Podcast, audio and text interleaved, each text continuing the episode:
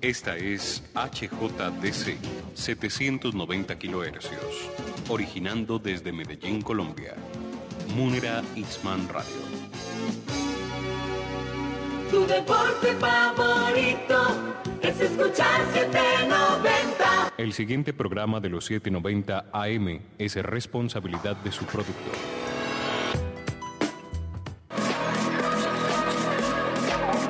Llega a Munera Itzman Radio, al César lo que es del César. Una producción que contagiará tus oídos de información y entrevistas sobre política, tecnología, salud, medio ambiente, cultura, música y más. Para conectarnos con el pensamiento y necesidades de la ciudadanía del siglo XXI. Ya estás en la frecuencia 790 AM y descubre otra forma de hacer periodismo con César Augusto Montoya Palacio.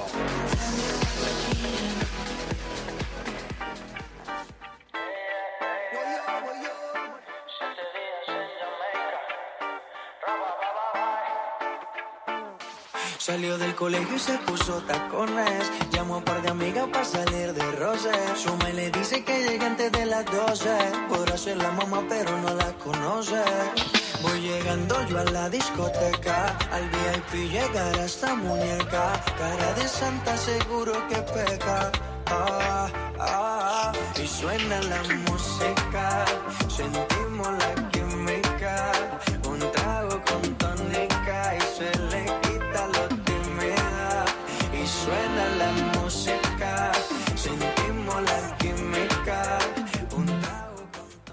7 de la mañana, muy buenos días a todos y a todas. Estamos en Al César, lo que, Al César, lo que es del César Periodismo con enfoque social. Los saluda César Augusto Montoya Palacio, arroba César Montoya P. Esa es mi cuenta de Twitter, todos juntos a través del 790 AM, Munera Isman Radio y también en www.radiomunera.com. Ya estamos a 30 de enero del 2021 con toda la energía, con muy buena música para este fin de semana y traemos lo nuevo en la música. Nosotros le vamos a estar contando quién está cantando. Quizás usted ya lo conoce y también fusionando nuevos ritmos. Gracias a todos los que ya están conectados y registran sintonía en Al César, lo que es del César eh, periodismo con enfoque social. Estamos entonces con muchísima información para este sábado y compartir con todos ustedes eh, algo que tiene preocupado a la ciudadanía y especialmente a los padres de familia y es la educación en la era digital. Hoy vamos a estar hablando entonces acerca de lo que es la implementación del modelo alternancia u otros eh, municipios que han decidido y han tomado la opción de mejor continuar con las clases virtuales. Gracias a Joan Ortiz, quien está en la operación del máster. Amigo, compañero, colega, quien hace la magia de la radio. Este es el run run de lo nuevo en la música. Tu sentido auditivo se activa al ritmo de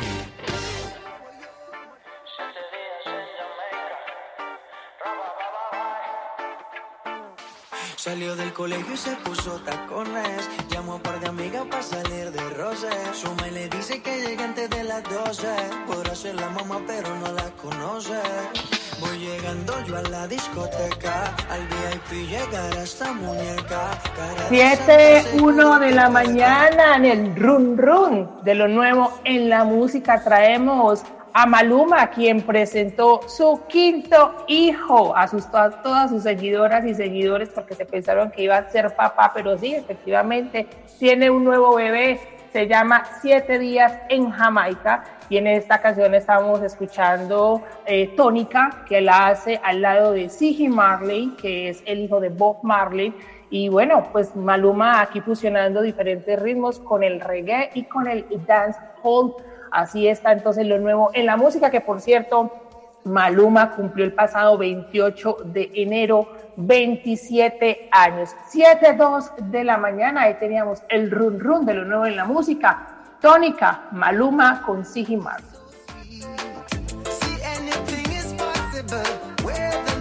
leads. Una imagen en palabras.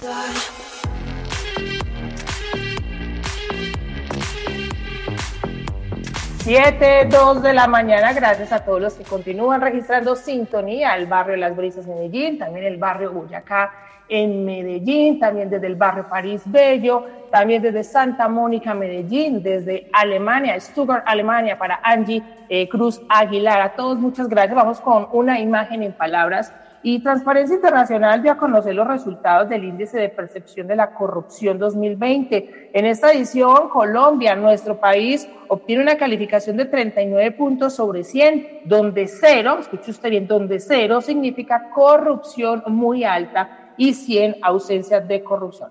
El país se ubica en el puesto 92 entre 180 países esta calificación es realizada a partir del análisis de ocho fuentes que miden la percepción de analistas, académicos e inversionistas extranjeros respecto a qué tanto afecta la corrupción al sector público del país. Para ello, entonces, escuchemos al señor Andrés Hernández, director ejecutivo de Transparencia por Colombia, que le otorgó esta entrevista a Teleantioquia Noticias.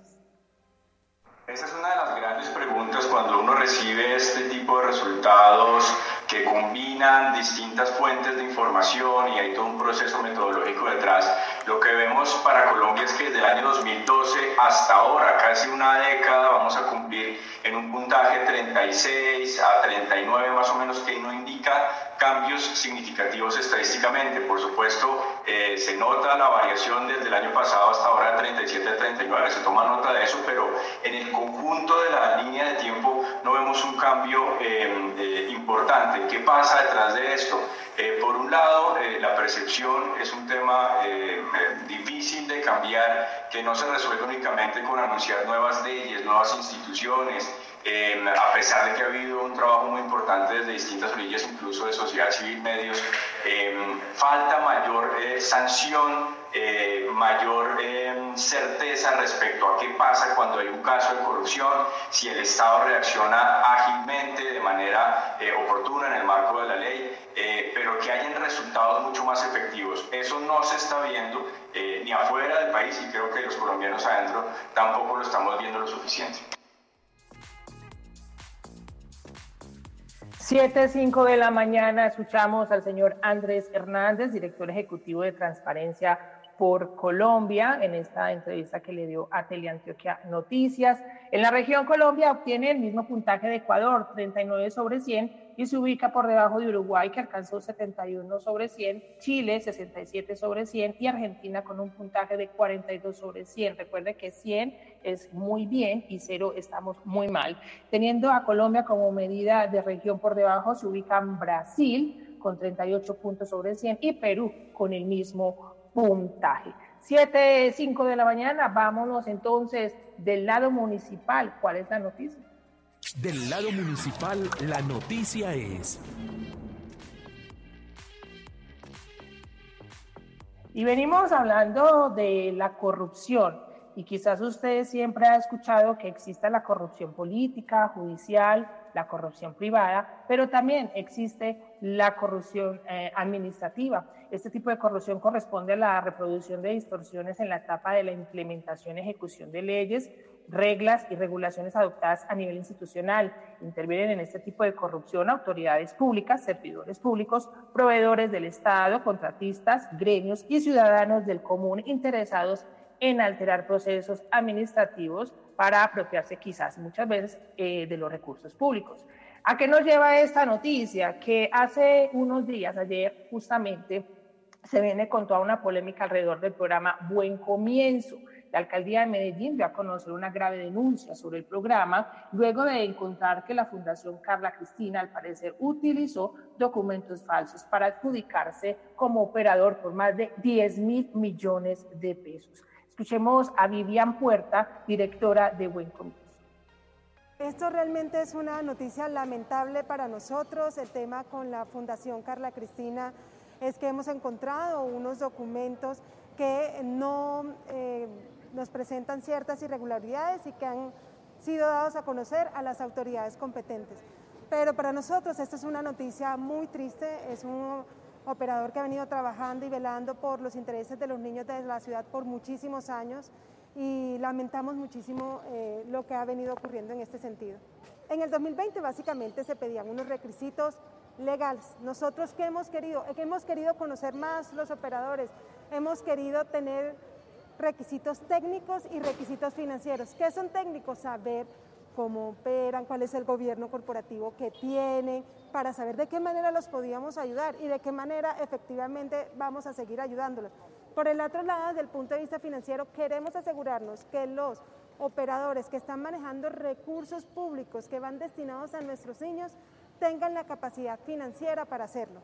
Ese es el único requisito que hoy día es absolutamente obligatorio, tener una capacidad eh, operativa suficiente que nos permita eh, estar tranquilos con el manejo de esos recursos. Vivian Puerta, directora de Buen Comienzo. También se pudo conocer eh, que en los documentos confidenciales se confirma que el radicado del documento fue presentado por la Fundación Carla Cristina fue con fecha del 22 de enero del, 2021, eh, pero este correspondía realmente a un acto administrativo expedido el 14 de febrero del 2019 y que su contenido no estaba relacionado con el contexto. 7, 8 de la mañana, vámonos a una primera pausa comercial en Al César, lo que es del César Periodismo con enfoque social. Ya eres parte de la noticia. Mantente al aire con nosotros en Al César lo que es del César. Periodismo con enfoque social. No te desconectes de la sintonía de Munera Itzman Radio. Regresamos en minutos. Llega a Munera Itzman Radio, al César lo que es del César. Periodismo con enfoque social que busca tu esencia informativa a través de las voces que forman la realidad noticiosa del acontecer actual. No olvides sintonizarnos 7 de la mañana por Munera Itzman Radio 790 AM y contáctanos a través de Twitter como arroba César Montoya P. Te esperamos este próximo sábado. Activa tu sentido periodístico y juntos transformaremos el lado positivo de la noticia. Continuamos en Al César, lo que es del César. Periodismo con enfoque social por Munera Itzman Radio. En la portada de Al César, lo que es del César, hoy traemos... 7, 10 de la mañana en este ya 30 de enero del 2021. Agradecerle a la señora Carolina Piñeros Ospina, directora ejecutiva de Red Papás, eh, quien va a estar conversando con nosotros sobre la educación en la era digital, uno de los grandes retos que nos ha dejado la pandemia de la COVID-19. Muy buenos días, eh, señora Piñeros Ospina. La saluda César Augusto. ¿Cómo está? Muy buenos días. Un saludo a César, a toda la audiencia también. Qué gusto tenerla en este programa de Nueva Cuenta, señora Carolina, y vamos a iniciar entonces con uno de los puntos que resalta eh, los padres de familia en este proceso de la educación digital, y es que muchos de ellos se tuvieron que convertir en maestros y por ahí he escuchado a algunos padres de familia que dicen, ay, no, ya, ya, ya me gustaría que mi hijo regresara a las aulas y que fuera educación presencial y que no fueran solo clases virtuales. ¿Cómo fue ese proceso para los padres de familia? ¿Y cuál será el efecto entonces que tendrán eh, sobre el modelo alternancia, que es el que se está utilizando actualmente?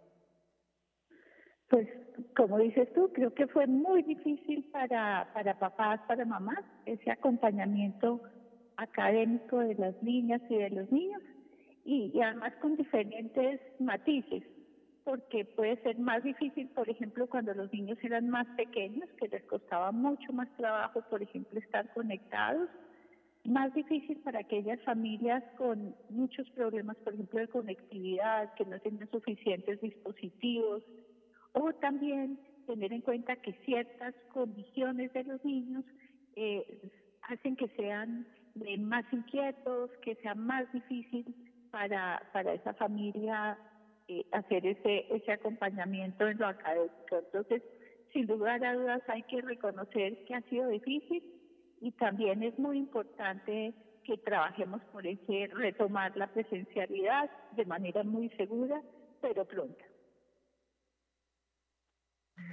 Directora, desde Repapas, eh, ustedes han venido trabajando en, en conversatorios, conferencias con padres de familia, eh, expertos en educación, en salud, hasta con los mismos estudiantes. Las personas pueden ir a su canal de YouTube, Repapas, y ahí pueden ver las diferentes conferencias y charlas que ustedes han tenido.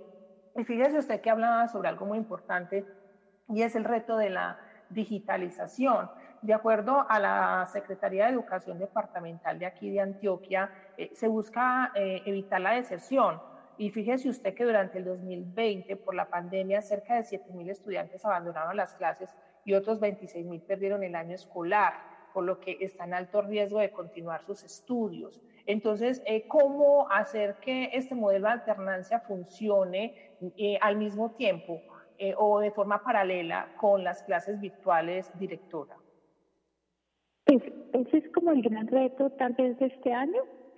Y es que, y además de lo que tú dices, tal vez quería sumarle que no solamente es como perder el año, y, digamos, gravísimo también los niños que hemos perdido del sistema, pero seguimos en riesgo de perder más niños y en general todos los niños de, de, seguir perdiendo también eh, posibilidades de aprendizaje, pero tal vez desde las familias es importante pensar que no solo es lo académico, el colegio no solo te da eh, el aprendizaje de matemáticas, de lectoescritura, sino hay otra cantidad de aprendizaje que por eso es tan importante pensar en cómo volver.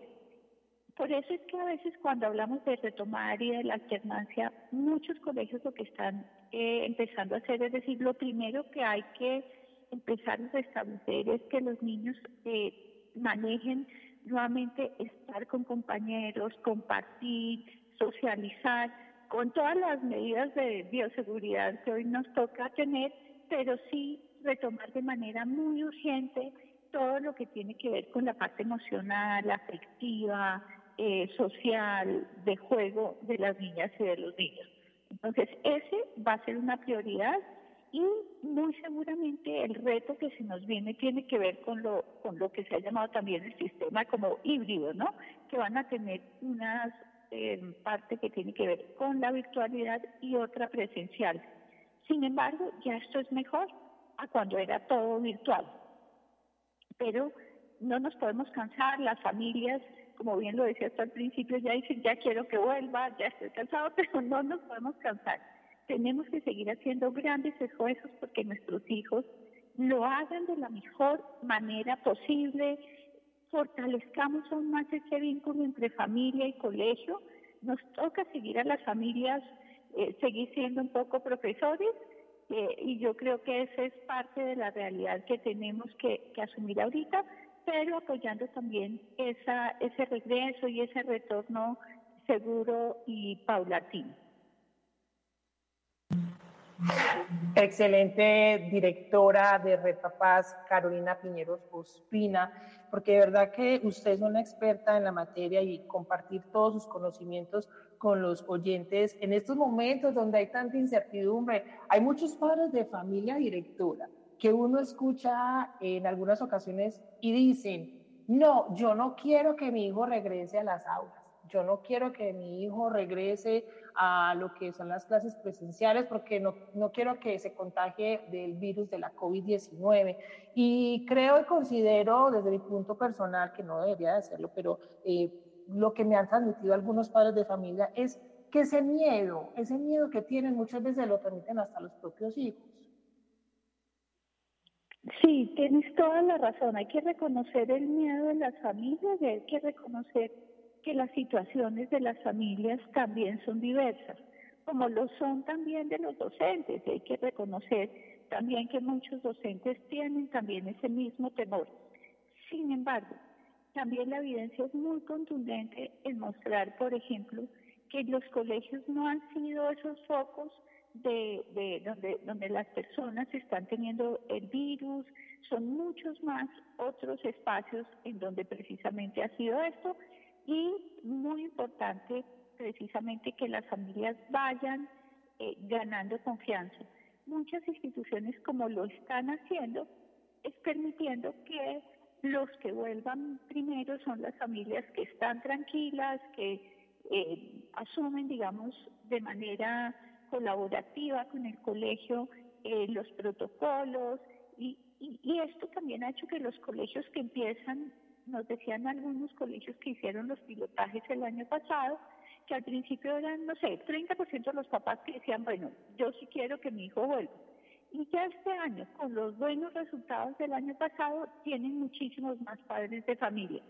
Yo creo que lo importante y lo que vamos a instar también a los colegios es a que inviten a que esas familias que, que, que, tienen menos miedo o que también tienen menos posibilidades de, de cuidar y de tener a los niños en casa, pues sean las primeras que puedan volver y hacer de todo esto un proceso muy juicioso en que se va informando a las familias, se va construyendo esa confianza. El virus, sin lugar a dudas, ha dejado muchos miedos y, digamos, con, razón también en las personas y en las familias. Entonces yo creo que hay que hacer todo este proceso de construir confianza y eh, la invitación también es a que desde Red Papá lo que estamos haciendo también con las instituciones educativas es compartiendo esas buenas prácticas, qué nos está funcionando, cómo lo están haciendo y tenemos también una red de apoyo de expertos que están decididos ayudar a las instituciones educativas a que puedan eh, retomar esa presencialidad de manera segura. Los invitamos también a seguir el numeral La educación presencial es vital cada día más eh, personas, voces y expertos se están uniendo. Porque mira, el fondo de esto es, si tenemos que retomar algo, mm, primero es los colegios. Fíjate que cuando ha habido aperturas, cuando hay posibilidades, entonces se abre el, el centro comercial, el bar, el casino. Sin lugar a dudas hay que retomar eso también. Pero la educación presencial es vital. El mensaje que le está mandando a la ciudadanía, a los gobiernos, es si hay algo realmente vital, es la educación. Entonces ahí es donde como sociedad deberíamos ahorita poner el foco de nuestros esfuerzos para hacerlo muy bien y obviamente para ganar confianza de esas familias y de esos docentes también que en este momento siguen sintiendo muchos temores, pero sin embargo tenemos que avanzar a retomar la, vida presencial de las niñas, de los niños y los adolescentes en las instituciones educativas. Directora Ejecutiva de Red eh, Carolina Piñero Sospina, muchas gracias por compartir su tiempo, por esta entrevista que es tan pedagógica, especialmente para los padres de familia, los docentes y los jóvenes, los niños, niñas que están en este proceso que quizás a, a nosotros nos tocó y a ellos les está tocando y es esta nueva generación dentro de la era digital. Gracias y siempre bienvenida. A ustedes muchísimas gracias, saludo y un buen sábado para todos. 7.20 de la mañana, vámonos a otra pausa comercial en Al César, lo que es del César, periodismo con enfoque social. Ya eres parte de la noticia. Mantente al aire con nosotros en Al César lo que es del César. Periodismo con enfoque social. No te desconectes de la sintonía de Munera Itzman Radio. Regresamos en minutos. Llega a Munera Itzman Radio, al César lo que es del César. Periodismo con enfoque social que busca tu esencia informativa a través de las voces que forman la realidad noticiosa del acontecer actual. No olvides sintonizarnos 7 de la mañana por Munera Itzman Radio 790 AM y contáctanos a través de Twitter como arroba César Montoya P. Te esperamos este próximo sábado. Activa tu sentido periodístico y juntos transformaremos el lado positivo de la noticia. Continuamos en Al César, lo que es del César. Periodismo con enfoque social por Munera Itzman Radio. En la contraportada de Al César, lo que es del César, hoy traemos. 7.22 de la mañana, está usted en el César, lo que es del César Periodismo con Enfoque Social, mientras en Medellín se decidió aplazar el inicio de clases presenciales, eh, pues muchos más municipios del departamento han optado por este modelo de alternancia. Escuchemos a Alejandra Peláez, secretaria de Educación Departamental, que nos explica que ya se están implementando los diferentes protocolos de bioseguridad como lavaderos y suministro de antibacterial para que los estudiantes se sientan mucho más seguros dentro de las aulas de clase, aquellos que están en modelo alternancia. Pero también la secretaria hace, eh, eh, indica que eh, también hay otros sectores económicos que se pueden ver beneficiados con este modelo de alternancia. Escuchemos. Nuestra invitación para todo el departamento de Antioquia es que iniciemos este ejercicio. Nosotros no podemos permitir que los niños sigan teniendo las afectaciones socioemocionales que nos han mostrado el año pasado. Hoy afortunadamente ya tenemos 87 municipios, 37 mil estudiantes, 3.400 docentes, cada vez más sedes abiertas y sabemos que cada semana vamos a crecer ese número. Los padres de familia nos han pedido que muchísimos puedan retornar a sus actividades laborales y productivas. Necesitan ese ingreso, pero también la economía del sector nos ha pedido esa reactivación económica.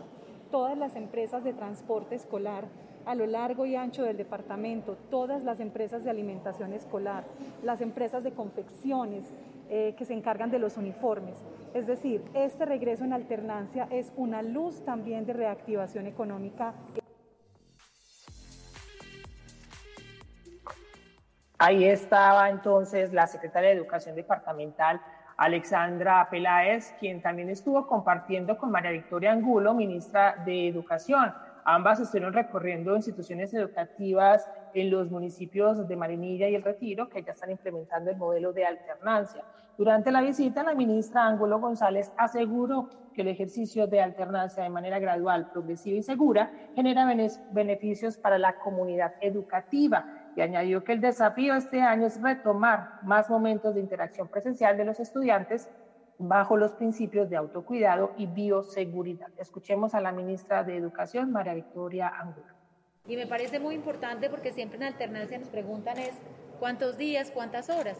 Y eso es resultado de hacer previamente un análisis académico para que el trabajo en casa se integre al trabajo presencial y sea muy positivo. Nos decía eh, la profesora en el diálogo que sostuvimos que justamente este espacio presencial se aprovechaba mucho para resolver dudas, para hablar de conceptos que de pronto no habían sido suficientemente claros con el trabajo de las guías. Entonces, esa es la potencia, esa es la bondad y obviamente la aplicación de todos los protocolos de bioseguridad que han sido determinados por el Ministerio de Salud, que nos rige el sector educación y que la secretaria, alcalde, secretario de Manilla, rector han venido trabajando. Recordemos que Antioquia fue pionero el año anterior, desde el mes de septiembre, en hacer todos los pilotos de alternancia lo cual pues le enseñó al territorio, pero también le enseñó al país. Entonces hoy vemos fruto de esos esfuerzos previos y dedicados desde el año anterior. Del lado nacional, la noticia es... ...7.25 de la mañana y del lado nacional la noticia es el presidente de la República, Iván Duque, anunció que la vacunación masiva en contra de la COVID-19 iniciará el próximo 20 de febrero. Ello se basa en que además el gobierno firmó acuerdos con tres nuevas farmacéuticas para elevar el número de vacunas desde 29 millones hasta 35 millones de ciudadanos. Sin embargo, el día de hoy en el César, lo que es del César Periodismo con Enfoque Social, vamos a traer las declaraciones de Carlos Álvarez. Él es infectólogo y coordinador nacional de estudios sobre COVID-19 de la OMS, que es la Organización Mundial de la Salud. No se explica de poder entonces entender y comprender las vacunas desde el punto de vista de la certeza y no de los mitos. Escuchemos. Tener claro que las vacunas eh, han llevado unos procesos rigurosos eh, y el hecho que se haya hecho en un tiempo récord no significa que sean vacunas inseguras, o sea, que se hayan saltado los procesos. normalmente, y me largo un poquito en esta, en, esta, respuesta, porque es clave entender que normalmente lo que se hace en las vacunas es hacer un proceso, hay unas fases que se llaman preclínicas, que se hacen en modelos animales o in vitro, en células. Luego vienen las fases clínicas. Las fases clínicas tienen tres, tres podemos decir, grandes. La primera fase, una fase que se hace en grupos de, pequeños de personas, más o menos 50 a 100, y en el cual lo que más se trabaja es la seguridad de la vacuna. demostrar que lo que se está inyectando no le produce ninguna reacción grave ni severa. Aquellas vacunas que pasan esa fase llegan a la segunda y en esa segunda, que es más o menos entre 500 a 1000 personas, se evalúa igualmente la seguridad y adicionalmente cuál es la mejor dosis, la mejor dosis y, en qué intervalo hay que administrarla para saber dónde se produce la mayor respuesta inmunológica, es decir, qué dosis es segura y además me despierta mi sistema inmune.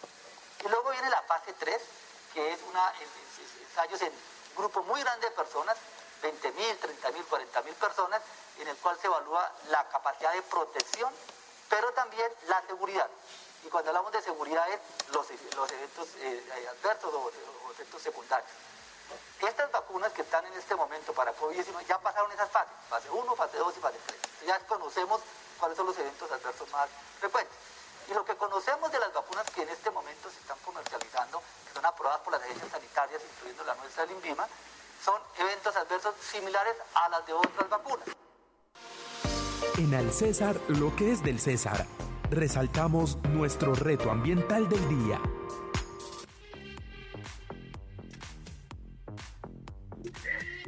Y así es, Medellín comenzó con la implementación de la primera zona urbana de aire protegido conocido como SWAP. Esto, modelo, modelo para muchos, muchos, muchos municipios y ciudades del país. Escuchemos a Daniel Quintero, alcalde de la ciudad. Pero esto es un tema, un proceso técnico que lleva un año de construcción, que fue el resultado de una orden del área metropolitana, que es la autoridad ambiental, y por eso aquí está el área metropolitana, aquí está movilidad, aquí está medio ambiente, aquí está salud, Aquí están todos los actores que se requieren realmente cultura para hacer de este centro un centro vibrante, fascinante, seguro y con un aire respirable que realmente invite a propios extraños a disfrutarlo. Pero nosotros de forma particular, ya primer año de diseño, segundo año que vamos a tener donde va a haber mucha pedagogía, demarcación y trabajo con los comerciantes, con la comunidad para crear acciones que reduzcan la contaminación en el centro de la ciudad y luego el próximo año y el siguiente, entonces ya sí medidas particulares que evitan los altos niveles de contaminación de partículas PM2.5. Daniel Quintero, alcalde de Medellín, gracias a todos ustedes por estar en el César, lo que es del César, periodismo con enfoque social. Les deseamos un excelente fin de semana. Recuerden, sea feliz y sonríe. Hoy concluye una experiencia más de información. Gracias por acompañarnos en Al César, lo que es del César. Periodismo con enfoque social basado en evidencias y lecciones que innovan y transforman la sociedad del siglo XXI. Recuerda nuestra cita por el 790 AM de Munera Itzman Radio, todos los sábados a partir de las 7 de la mañana. Estamos en Twitter como arroba César Montoya P. Te esperamos en una próxima emisión.